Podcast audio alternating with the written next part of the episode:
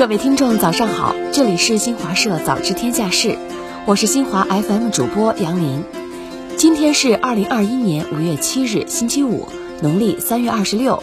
欢迎您收听今天的节目。下面来关注要闻。习近平向首届中国国际消费品博览会致贺信。习近平同联合国秘书长古特雷斯通电话。习近平同土库曼斯坦总统比尔德穆哈梅多夫通电话。习近平同圣马力诺执行官就中圣建交五十周年互致贺电。李克强主持召开国务院常务会议，部署进一步促进粮食生产稳定发展，切实提高粮食安全保障能力，通过《中华人民共和国审计法》修正草案。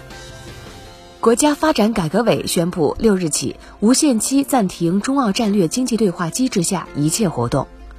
针对七国集团外长会发表涉华公报，声称支持台湾参加世卫大会，外交部发言人表示，七国集团外长会对中国进行没有事实依据的指责，公然插手中国的内部事务，搞开历史倒车的集团政治，这是对中国主权的粗暴干涉。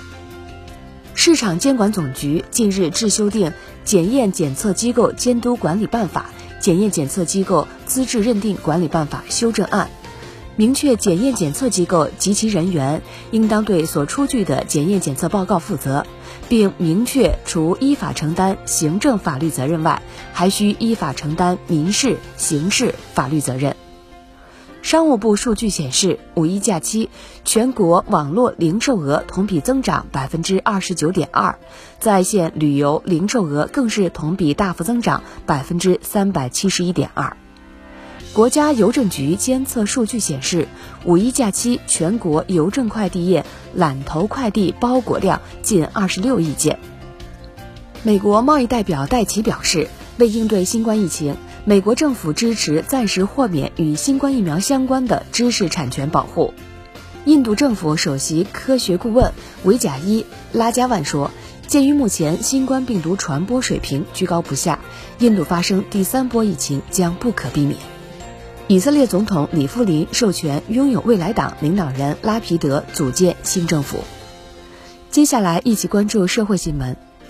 记者近日随中央第八生态环境保护督察组在云南督察了解到，滇池大量房地产项目与湖征地，严重破坏滇池生态系统完整性，山水林田湖草生命共同体被严重摧残。在二零二一年全国游泳冠军赛及东京奥运会选拔赛中，徐嘉余、汪顺在男子二百米仰泳和男子二百米个人混合泳比赛中各自实现九连冠壮举。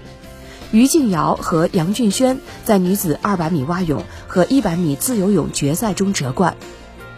山西出台关于严格落实生态环境保护责任的决定，明确属地发生破坏山体、违法占地等七种情形，造成严重后果，将对县区党政主要领导予以免职处理。五日是立夏，位于祖国北疆的大兴安岭地区新林区却迎来了降雪，林区护林员用手机拍下了下雪景观。近日，一女子来到吉林省四平市梨树县一商店购买敌敌畏，店主王静梅看到女子情绪低落，疑似要轻生，便用蛮横的语气拒绝。眼看女子推门离开，王静梅冲出去对其耐心开导。约一小时后，女子情绪平复，离开门店。